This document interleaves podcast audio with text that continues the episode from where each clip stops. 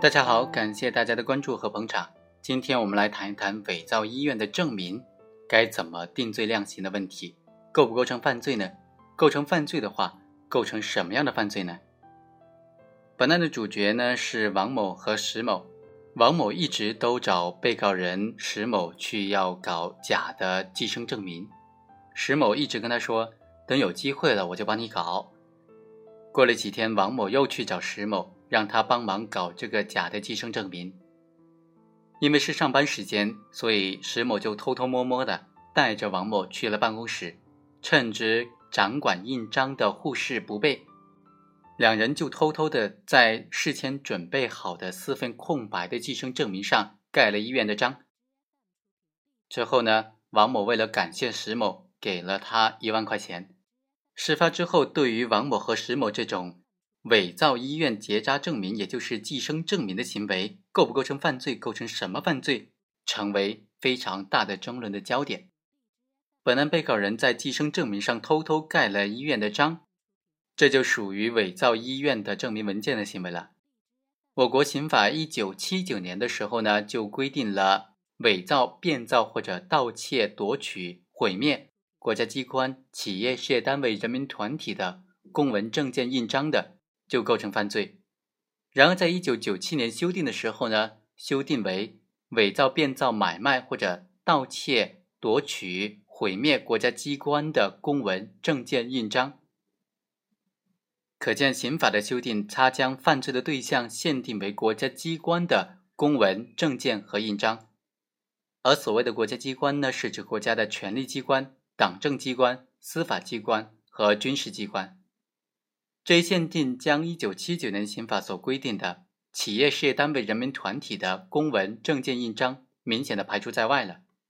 也就是说，按照一九七九年的刑法，伪造医院的证件的行为构成伪造证件罪；但是根据一九九七年刑法，伪造医院证明文件，也就是伪造事业单位证件的行为不构成犯罪了。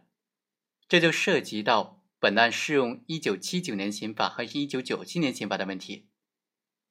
本案伪造医院证明的行为呢，发生在一九九七年的二月份，但法院审理发生在一九九九年，也就是一九九七年刑法施行之后。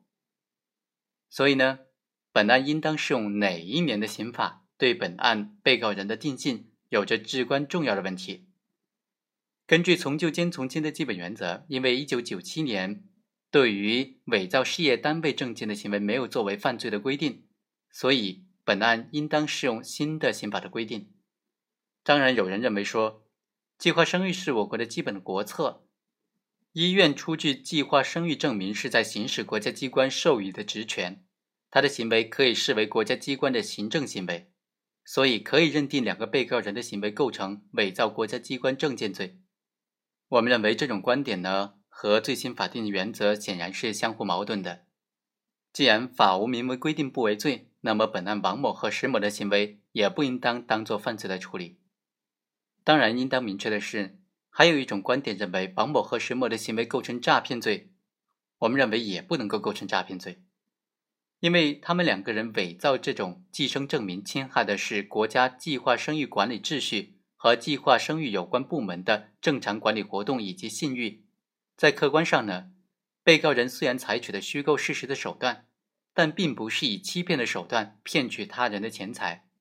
出钱买假证的人呢，虽然明知道是假证，为了欺骗计划生育管理部门，自愿的出钱购买，也不存在所谓的欺骗和被欺骗的问题。当然，还有一种观点认为，王某和石某的行为构不构成伪造印章罪呢？伪造印章罪的话，就包括了伪造公司、企业、事业单位、人民团体印章的行为了。我们认为显然不构成的。伪造印章罪，它的对象就是印章，而且呢，伪造的就是印章。然而，在本案当中，被告人并没有伪造医院的印章，他们只是在空白的证明文书上偷盖了真实的印章，再由王某将在盖好了的印章的空白证明文书上。模仿医生的字迹签了这个结扎证明，他们的行为是伪造了结扎证明，并不是伪造印章。好，以上就是对于这种伪造医院出具证明的文件该怎么定性问题的分析。我们下期再会。